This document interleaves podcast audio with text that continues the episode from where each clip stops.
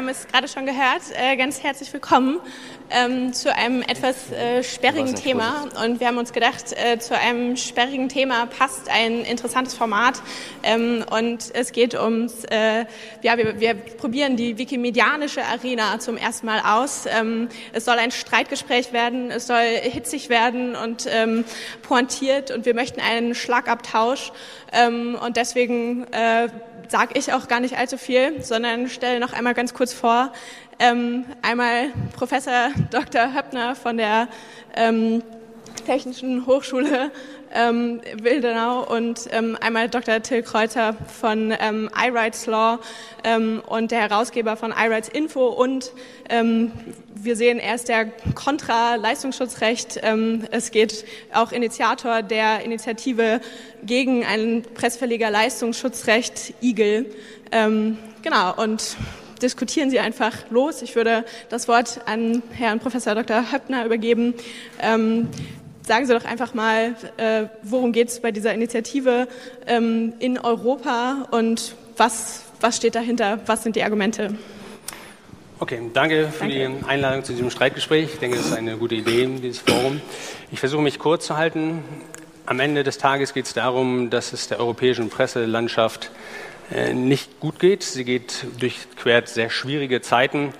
Die Einbrüche bei den Werbeerlösen im Offline-Bereich werden nicht kompensiert durch die Mehreinnahmen, die man sich im Online-Bereich über Werbung erhofft hatte.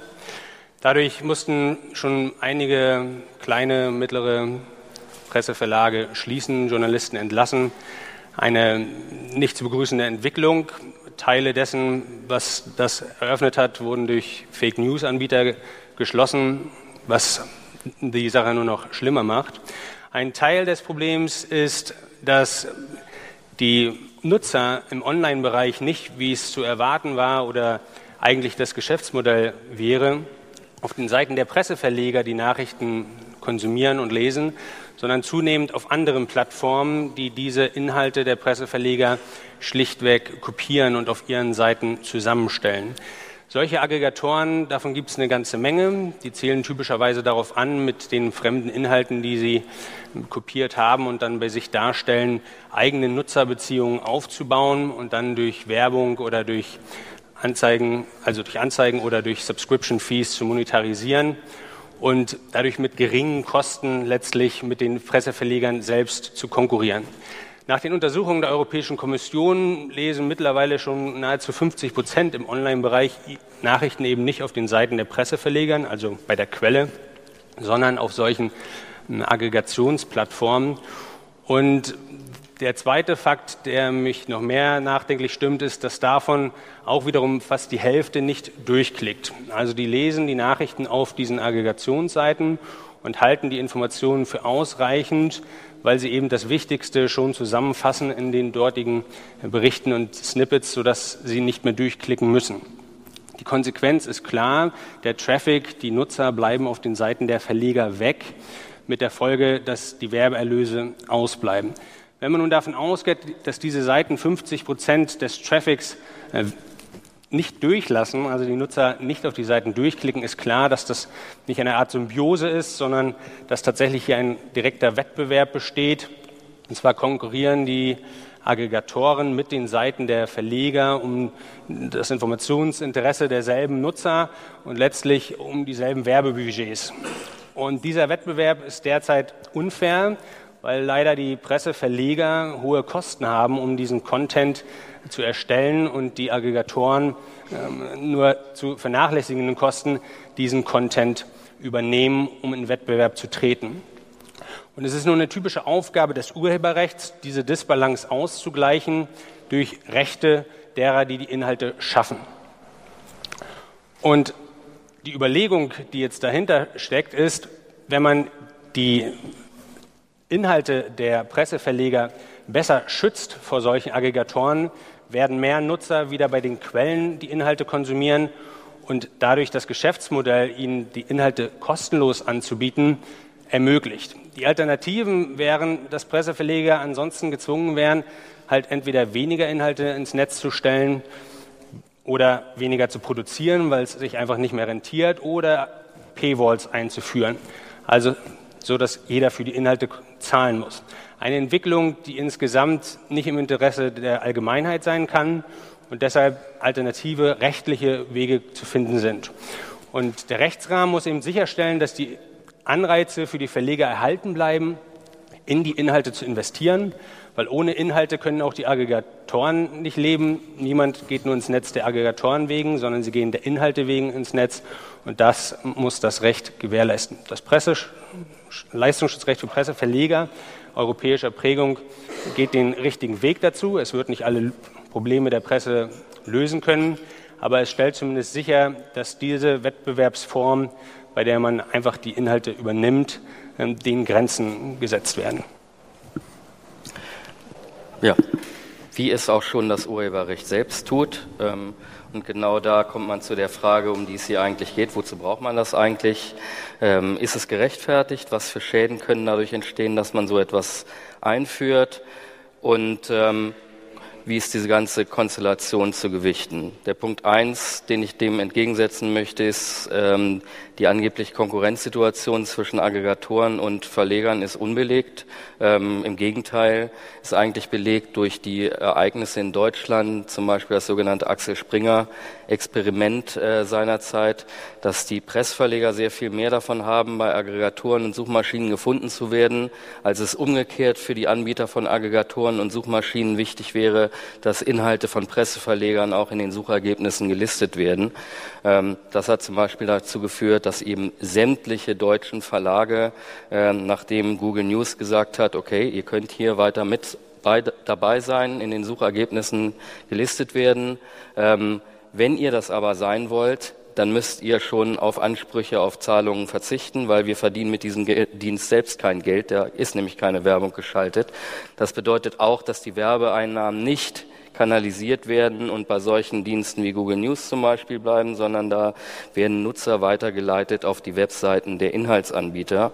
Und diese Zahlen, die von der EU-Kommission beispielsweise mal kolportiert werden, dass 40 Prozent der Leute die Nachricht die Links auf die Nachrichten aus den Nachrichtenübersichten der Aggregatoren nicht durchklicken, äh, bedeutet ja, ähm, dass es immer noch fast 50 Prozent sind, die die Links anklicken. Und ähm, wenn ich mir überlege, wie mein eigenes Nutzungsverhalten ist, also ich klicke weit weniger als 50 Prozent aller Links an, die mir irgendwo auf irgendwas präsentiert werden. Und das ist immerhin noch eine ganz groß, ganz schön große Zahl. Abgesehen davon ähm, wird ja immer behauptet, das Pressverlegerlassungsschutzrecht sei erforderlich, damit man den Qualitätsjournalismus weiterhin finanzieren könne. Zum einen stellt sich die Frage, ähm, warum man es überhaupt braucht, weil es gibt ja das Urheberrecht, das eben diesen Schutz hervorruft. Und zum anderen ähm, ist es ja so, wenn tatsächlich die Leute nicht mehr geneigt sind von dem Snippet, der sechs, sieben, acht Worte oder vielleicht auch zehn Worte enthält, auf die eigentliche Meldung, den Text oder die Nachricht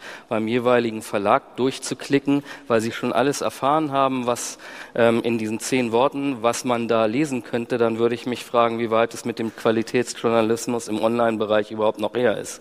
Ähm, dann ist es vielleicht ein inhaltliches Problem, wenn die Leute kein Interesse mehr daran haben, ähm, diese Seiten aufzusuchen. Und das ist kein Problem, das der Gesetzgeber zu regulieren hat.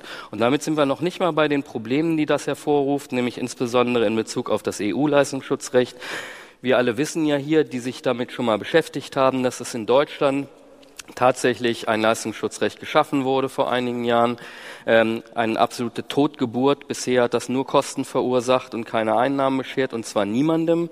Ähm, was aber noch relativ harmlos ist, ähm, weil es sich nämlich beschränkt auf Nutzer, die ähm, Suchmaschinen und ähnliche Dienste sind, also Aggregatoren und Suchmaschinenanbieter, ähm, während die gesamte andere Welt äh, von diesem Presseverleger-Leistungsschutzrecht in Deutschland nicht betroffen ist. Ähm, das EU-Leistungsschutzrecht wiederum enthält solche Beschränkungen nicht, was bedeutet, dass jeder, der online kommuniziert und dabei auf Ausschnitte aus Presse Informationen oder aus, auf Ausschnitte aus ähm, Online-Presseerzeugnissen zugreift, weil er zum Beispiel Textanreißer bei Facebook mitpostet oder Links mit Inhalten anreichert, damit man weiß, was dann auf der anderen Seite da ist. Mit anderen Worten, damit meine Nutzer meine Kontakte eben sehen können, dass das interessant ist, was ich da poste, ähm, davon betroffen sein werden. Das absolute Chaos ist vorprogrammiert, wenn jeder kleinste Schnipsel an Text und Informationen, der online publiziert wird, auf einmal durch ein solches Monopolrecht wie dieses Presseverlegerleistungsschutzrecht geschützt wird und damit eben sozusagen der freien Nutzung, der öffentlichen freien Nutzung entzogen wird. Würde ich gerne einiges zu sagen. Zunächst einmal zum Google-Experiment und der Behauptung, dass das ja gezeigt hätte, dass Presseverleger mehr von der Suchmaschine profitieren als die Suchmaschine selbst. Ich glaube, da wird man betonen müssen, dass es dabei um einen Spezialfall ging, nämlich die allgemeine Suche auf Google. Und ich glaube, wir sind uns einig, dass nun mal Google einen anderen Status hat als andere, andere Aggregatoren. Ja, die Drohung von Google News war aber nicht, wir schalten Google News aus, sondern wir zeigen euch generell nur noch mit einem Link an, einschließlich in der allgemeinen Google-Suche. Und das ist natürlich was, was sich niemand leisten kann. Ich glaube, auf Google News könnte jeder sehr gut verzichten. Ähm, der Traffic, der von dort kommt, ist auch nicht zu vernachlässigen. Naja, aber nicht die Drohung, die die Presseverleger erhalten haben. Und zweitens, nee, die bezog sich auch auf die allgemeine Suche. Und zweitens sind die Vorteile mit den 50 Prozent, die dann noch verbleiben, ist natürlich ein bisschen Augenwischerei, wenn man zunächst 100 Prozent der Nachfrage hat und davon 50 Prozent für sich wegschneidet und sagt, naja, 50 Prozent kriegt ihr ja noch. Ähm, es geht ja eher darum, dass man sich fragt, wie viel habt ihr denn schon weggenommen und für euch selber genutzt und monetarisiert, bevor die Leute dann auf der Verlegerseite gelandet sind. Und die Realität ist ja, dass Nutzer jetzt nicht mehr lesen, nur weil es ein paar Aggregatoren mehr gibt, sondern die Nachfrage die nach Nachrichten ist dieselbe. Wir lesen alle genauso viele Nachrichten, wenn nicht noch mehr. Ähm, und wenn es so ein Leistungsschutzrecht gibt, dann werden die einfach anders lesen. Sie werden nämlich auf den Verlegerseiten lesen. Die haben auch tolle äh, Suchfunktionen, sodass man da überhaupt nichts äh, vermissen würde. Ähm, es ist also nicht so, dass das Leistungsschutzrecht jetzt irgendwie die Nachfrage reduzieren würde, sondern sie wird sie mehr zu denen bündeln, die auch tatsächlich die Kosten tragen. Das heißt aber, Sie meinen, dass dann weniger Leute über die Suchmaschinen und Aggregatoren auf die Webseiten der Verlage gehen, sondern weil sie ja nicht mehr gefunden werden, weil sie ja ausgelistet werden oder nur noch per Link angezeigt werden, die keiner mehr anklickt. Die Leute sagen, okay, wenn ich was bei Welt.de finden will, dann muss ich auch bei Welt.de selbst gucken. Da werden aber die Leute von Axel Springer, ähm, um gar nicht zu reden von kleineren Verlagen, Angst und Bange werden, weil gerade bei kleineren Verlagen und kleineren Publikationen ist es so, und das hat sich beispielsweise in Spanien herausgestellt durch Studien, die gemacht wurden, nachdem dort dieses Leistungsschutzrecht eingeführt wurde, dass gerade weniger bekannte Publikationen natürlich auf den Traffic wesentlich mehr angewiesen sind, der von Suchtechnologien ähm, kommt, als große Publikationen. Das ist leicht zu erklären. Ganz viele Leute in Deutschland haben Bild.de als Startseite und lesen da unmittelbar. Wenn aber die Nürnberger Allgemeine, keine Ahnung, ob es die gibt, ja, ähm, äh, irgendeinen Artikel hat zu einem aktuellen Thema, ist sie extrem darauf angewiesen, dass die Suchmaschinen und, Such und äh, News-Aggregatoren ihr den Traffic zuleiten. Wenn das nämlich nicht mehr passiert, dann lesen alle nur noch bei Bild.de und bei Welt.de, nämlich bei den großen Publikationen, was wiederum eine sehr, sehr unerwünschte Konzentration im Pressemarkt nach sich ziehen würde. Mit anderen Worten, Pressverleger Leistungsschutzrecht, wenn es denn überhaupt irgendwem nützt, dann den ganz großen Publikationen, wie gesagt, wenn überhaupt, ich glaube auch denen würde schaden, und den kleineren Anbietern, und zwar sowohl auf der Publisher-Seite als auch bei den ähm, News-Technologie-Anbietern wird es erheblichen Schaden zufügen. Gut, das kann man jetzt ähm, so prognostizieren. Es gibt auch ganz andere Prognosen, gerade auch was Spanien angeht. Andere Studien sagen, dass der Traffic, der direkt zu den Verlegerseiten ging, zugenommen hat, weil die Leute eben gemerkt haben, okay, wenn es auf dem Aggregator nicht läuft, dann gehe ich eben direkt zu der Seite wenn es eben meine lokale Seite ist, weil ich lokale Nachrichten lesen will, dann gehe ich eben zu der. Und es ist auch nicht so, dass der Traffic, der jetzt zu den lokalen Seiten über solche Aggregatoren käme, für die denselben wirtschaftlichen Wert hätte wie der direkte Traffic auf ihre Webseiten. Lokale Anbieter wollen direkten Kontakt mit ihrer lokalen mit ihrem lokalen Publikum, weil auch ihre Werbeanzeige lokal geprägt sind. Die haben gar kein Interesse daran, dass Leute von dem ganzen Planeten auf sie geleitet werden, die aber für die Werbekunden, mit denen sie kooperieren, uninteressant sind, sondern die wollen ein lokales Publikum aufbauen und das lokale Publikum soll eben lokal dann auch ähm, sich dort einklinken. Nach meinem Verständnis von der Internetökonomie heißt es Klicks per Traffic. Das heißt, egal wer da auf meine Seite kommt und auf die Werbung klickt, der bringt mir Geld ein. Und wenn ich dieses Geld nicht mehr verdienen kann, dann werde ich meine Webseiten früher oder später dicht machen, beziehungsweise es geht ja auch nicht nur um die Angebote von Pressverlagen, sondern es geht ja auch um Blogs und solche Sachen, andere journalistische An Angebote, die viel mehr darauf angewiesen sind, dass sie Nutzer kriegen, weil Nutzer Geld bringen. Wenn die Nutzer wegbrechen, weil einem das Leistungsschutzrecht irgendwie den Zugriff sozusagen abdreht, was es ja eigentlich gar nicht soll, aber was es bewirken wird, dann hat man echt ein Riesenproblem. Blogs sind ja ohnehin nicht betroffen. Blogs sind ja keine redaktionellen, also keine Presseerzeugnisse, die den Schutz genießen würden. Oh, ich hoffe, dass Stefan Niggemeier nicht im Raum ist. Da wäre er sicherlich sehr erbost über diese Aussage.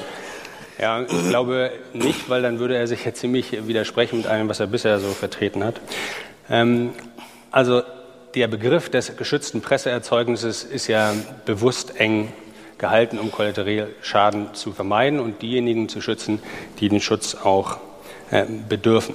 Und das führt mich auch zu einem weiteren Aspekt, den Sie gesagt haben. Sie haben mir so ein bisschen Angst gemacht, jetzt könnte man nicht mehr posten bei Facebook und sozialen Netzwerken und nicht mehr sich so austauschen wie vorher. Ähm, das ist ja auch nicht der Fall, weil das Leistungsschutzrecht ja nicht als Adressaten jetzt die einzelnen Verbraucher hätte äh, und dann irgendwelche Klagen zu befürchten werden gegen den einzelnen Nutzer. Aber nach dem bisherigen Entwurf der Kommission ist es ja nun gerade nicht ausgeschlossen, dass private Nutzer solche Nutzungshandlungen vornehmen. Und wie wir alle wissen, die wir Urheberrechtler sind, wenn eine Nutzergruppe nicht ausgeschlossen wird oder ein Nutzungszweck nicht ausdrücklich ausgenommen wird durch eine Schrankenbestimmung beispielsweise, Klammer auf, die es nach bisherigem Recht nicht gibt, Klammer zu, dann ist sie damit erfasst und wird damit sozusagen mitgehangen, mitgefangen. Das heißt, solange es keine Ausnahme für private oder nicht kommerzielle oder was auch immer Nutzung ähm, gibt, äh, sind A, wir alle involviert, sind wir alle betroffen und B, sind solche Sachen wie Wikipedia betroffen und jeder andere, der in irgendeiner Weise Inhalte, die woanders mal publiziert wurden, jedenfalls in kleinen Teilen wieder publiziert. Alle. Gut, das ist auch noch nicht alle, weil ja erstens das Gesetz, der Gesetzesentwurf klarstellt, dass die Verlinkung ausgenommen ist. Das heißt, alle steht es nach wie vor frei, mit Links auf andere Beiträge zu verweisen. Solange kein Text beigefügt ist, der dann wieder einen Eingriff darstellen würde. Ja. Also wenn ich bei Facebook einen Inhalt teile, dann habe ich immer einen kleinen Snippet ja, dabei. Automatisch kann ich gar nichts dagegen tun. Ja, der Begriff des Links ist aber weit als Hyperlink und umfasst deshalb auch Frames. Und wenn man das also im Wege des Framing macht, dann ist es auch Fall, ein Fall des Linkings, der also ausgenommen ist. Aber wenn die Snippets ausgenommen werden, dann kriegt man doch wieder nicht Google und Google News und so weiter und Facebook. Das möchte man doch gerade. Ja, das, das heißt, das eine geht nicht ohne das andere. Und wenn das ausgenommen wird, wenn die Snippets rausfallen würden aus gesagt, dem Leistungsschutzrecht, dann hätte man keinen Mehrwert mehr gegenüber dem Urheberrecht. Ja, ich habe nicht gesagt, dass die Snippets rausfallen. Snippets und Links sind dann auch zwei unterschiedliche Sachen. Ich habe nur gesagt, dass eine Form des Linkings eben auch das Framing ist. Und im Übrigen, wenn Sie über die Verbraucher sprechen, müssen wir immer noch bedenken, dass wir auch irgendwo die Rationalität beachten müssen, der Verleger. Was hätten denn die Verleger für ein Interesse, einzelnen Nutzern nachzulaufen und zu verklagen. Das ist Der Gegenteil ist der Fall, sondern die haben natürlich ein Interesse, dass die miteinander in Kontakt treten. Deshalb gibt es ja auch die Share-Buttons auf deren Seiten. Und dieser Share-Button, wenn ich den zur Verfügung stelle als Verleger, dann gebe ich automatisch auch implizit meine Einwilligung, dass der Nutzer diesen Share-Button nutzen kann. Das heißt, dann wird es auch schon deshalb keine Rechtsverletzung geben, weil wir hier eine implizite Einwilligung haben. Das müsste man aber erstmal in Bulgarien durchklagen und in Ungarn und in Österreich und in jedem anderen EU-Staat, bis man irgendwann nach zehn Jahren einmal eine Aussage vom EuGH darüber hätte, ob das wirklich so stimmt oder nicht die Rechtsunsicherheit, die damit einhergeht, allein ist ja schon immens. Wie lange hat es gedauert, bis der EuGH entschieden hat, dass überhaupt Hyperlinks urheberrechtlich zulässig sind? Ich glaube, es war 2013 das Svensson-Urteil. Da gab es das World Wide Web aber schon fast oder schon gut 20 Jahre. Also es ist jetzt keineswegs selbst gemacht oder hausgemacht, dass das dann so einen Effekt tatsächlich erzeugen würde. Und außerdem, abgesehen vom Share-Button, ich möchte vielleicht auch auf andere Art und Weise Publikationen teilen und dabei halt kleine Ausschnitte, Schnipsel verwenden, so wie es vorher auch immer war. Ähm, so funktioniert halt das Teilen im Netz. Ja, Eine zusätzliche Beschränkung sehe ich dann aber nur, wenn Sie wirklich kleine Auszüge, kleinste Auszüge nehmen, weil auch schon jetzt sind Sie als Nutzer nicht frei, einfach große Auszüge von anderen Presseerzeugnissen zu nehmen Richtig. und zu, zu verwerten. Ähm, ja, es gibt eine Frage.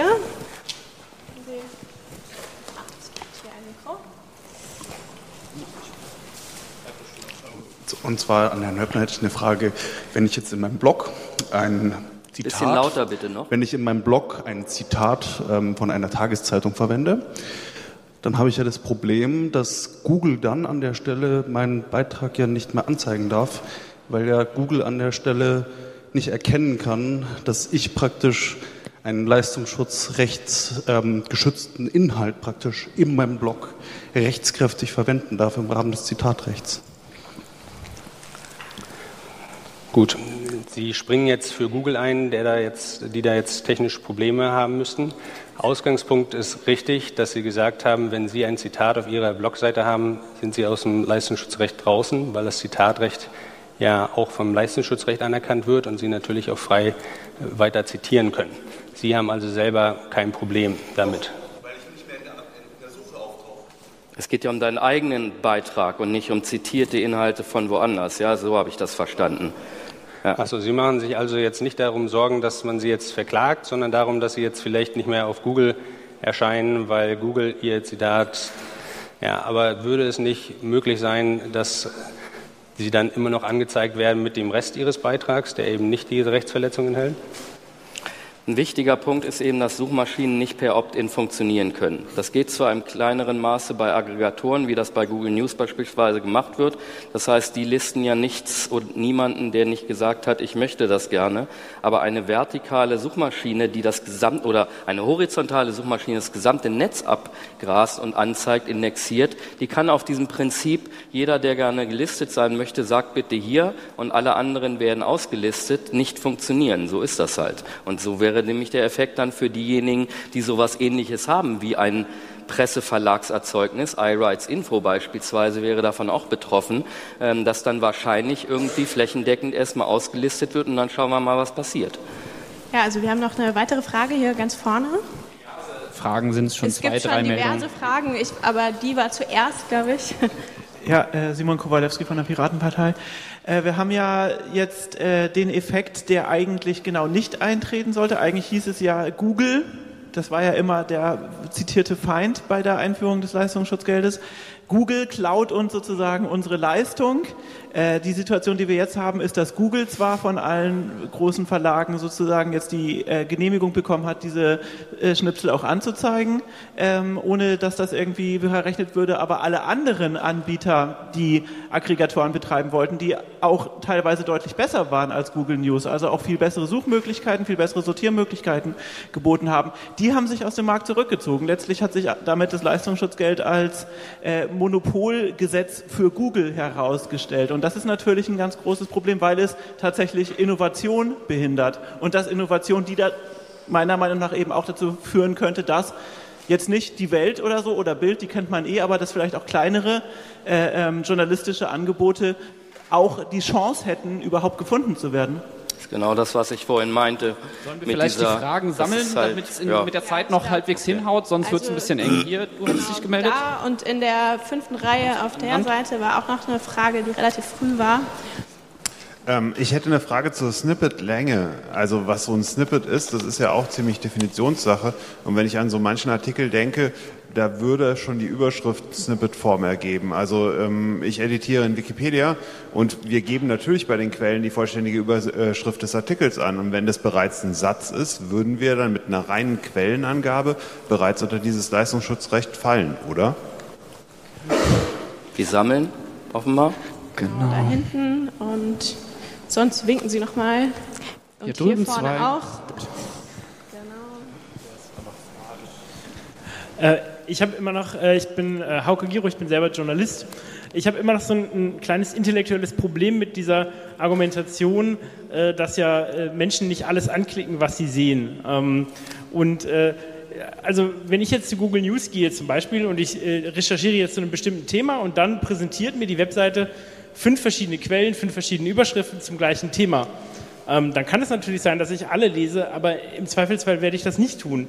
Ähm, früher habe ich natürlich auch am Zeitungsstand äh, mir die verschiedenen Ausgaben angeschaut, verglichen und äh, die meisten Leute haben auch früher nicht alle Zeitungen gekauft. Und äh, deswegen verstehe ich immer noch nicht, äh, wieso, wieso, das jetzt eine Gefahr ist, äh, dass Menschen eben nicht alles lesen, was es im Internet gibt. Ähm, ich meine, ich hätte vielleicht auch gern so viel Zeit, aber die habe ich auch leider nicht. Sondern nur 40 Prozent von dem, was es im Internet gibt, ja? Erstaunlich. Einen schaffen wir vielleicht noch dazu. Sie haben ja angefangen mit der These, dass ähm, das, Leistung, oder das fehlende Leistungsschutzrecht an, äh, mit Schuld ist am Anstieg von Fake News und von deren Bedeutung. Nimmt man jetzt an, dass ähm, Presseerzeugnisse bei Google ausgelistet werden und nicht mehr gefunden werden, während Fake News-Produzenten entweder überhaupt gar nicht Presseerzeugnisse sind nach ihrer Definition oder sich eben listen lassen, weil sie ein großes Interesse daran haben, einfach nur ihre Botschaft ähm, zu verbreiten, ohne Einnahmen zu nehmen dann würde das Leistungsschutzrecht auch nach Ihrer These dazu führen, dass Fake News noch viel wichtiger werden, weil die, weil die Fake News gefunden werden und die ähm, wahren Inhalte der Zeitungen nicht. Dann müsste es eigentlich doch ein Grund sein, gerade gegen ein Leistungsschutzrecht zu sein. Ich bitte noch einmal kurz Antworten mit auch kurz halten, aber vielleicht nehmen Sie beide einfach mal kurz okay. Stellung. Okay, ich fange an, danke. Die Entwicklung mit Google ist natürlich tatsächlich sehr bedauerlich. Das ist aber eine Schwäche des deutschen Rechts, muss man schlicht so sagen. Google ist aber auch ein Sonderproblem, weil wir es da mit einem marktbeherrschenden Unternehmen mit einem Monopol zu tun haben. Und dieses Monopol hat es eben geschafft, Kraft dieser großen Abhängigkeit, die alle, die im Internet unterwegs sind, von Google haben, Leute letztlich zu erpressen und zu sagen, wenn du nicht auf dein Recht verzichtest, dann wirst du eben mit schlechteren Suchergebnissen bestraft. Und diese Erpressungshaltung ist etwas, was das Urheberrecht nun nicht adressieren konnte. Es hätte es adressieren können, indem man sowas wie ein Verbot macht oder einem, es unmöglich macht, dass man individuell auf sein Recht verzichtet, ja, sodass Google eben nicht die einzelnen Verlage untereinander ausspielen kann und sagen kann, der, der auf sein Recht verzichtet, der kommt automatisch bei mir nach oben, der, der es nicht tut, der kommt ganz unten hin. Und diese gegeneinander ähm, sich dem Wettbewerb zunutze machen, um das Messe für sich selber rauszuholen, das, das wäre dann nicht möglich.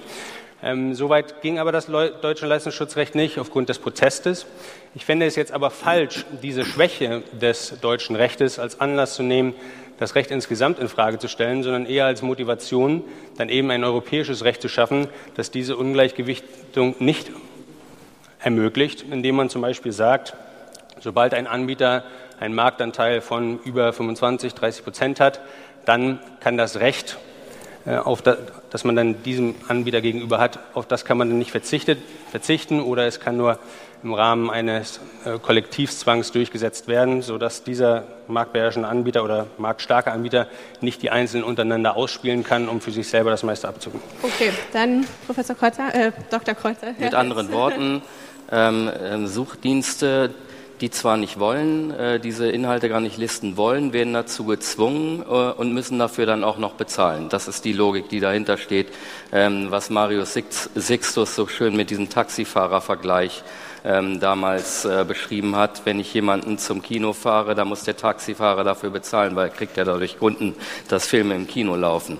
Ich glaube, bei den ganzen ähm, Wortmeldungen war nur eine richtige Frage, das andere waren eher Anmerkungen. Das mit dem Fake, Fake News ist natürlich wunderbar ähm, ähm, richtig. Ja, also das Leistungsschutzrecht unterscheidet nicht danach, ob es Fake News ist oder richtige News, sondern es unterscheidet danach, ob das, ob derjenige, der es publiziert, ein Presseverleger ist. Ähm, und danach sind natürlich Breitbart und Konsorten auch Presseverleger und die erwerben dadurch noch einen zusätzlichen Schutz. Ja? Und wenn das auch noch, das Monopolargument auch noch durchgreift, dann ist, würde das sogar bedeuten, dass Google die auch noch listen muss und zwar nicht nur so, wie sie, nicht nur irgendwie, sondern eben mit Snippet und mit, ähm, mit Vorschaubild. Und die andere Frage mit den sieben Worten und Wiki, Wikipedia, ähm, das ist einer der Hauptschwachpunkte an dem deutschen und es wird auch genauso schwierig sein im europäischen Leistungsschutzrecht. Kein Mensch weiß, was genau nun ein Snippet, wie lang der sein darf. Im Gegenteil, im deutschen Recht haben wir diese, diese Beschränkung auf Sachen, die nicht nur ganz kleine Teile sind. Die Überschrift ist danach sogar noch ausgenommen. Im europäischen Recht geht es sogar noch weiter. Da ist überhaupt keine Begrenzung nach unten. Das bedeutet, es könnten auch zwei Worte sein oder ein Wort. Jedes Wort, was unter dieses Leistungsschutzrecht fallen würde. Und dann würde sich die Frage stellen, wem gehört denn das Wort ich? Wer hat das zum ersten Mal veröffentlicht und wen muss ich dann für die nächsten 20 Jahre lang fragen, bevor ich das Wort auch in meiner Publikation verwenden darf? Vielen Dank. Ja, ich glaube, wir sind auch schon am Ende angekommen, leider mit der Zeit. Ähm, aber ich danke Ihnen ganz herzlich für die rege Teilnahme und ich danke natürlich auch ähm, den beiden Diskutanten, dass es hier äh, auf einem äh, angenehmen Niveau geblieben ist. Und äh, genau, verabschiede mich und noch ganz viel Spaß auf der Republika.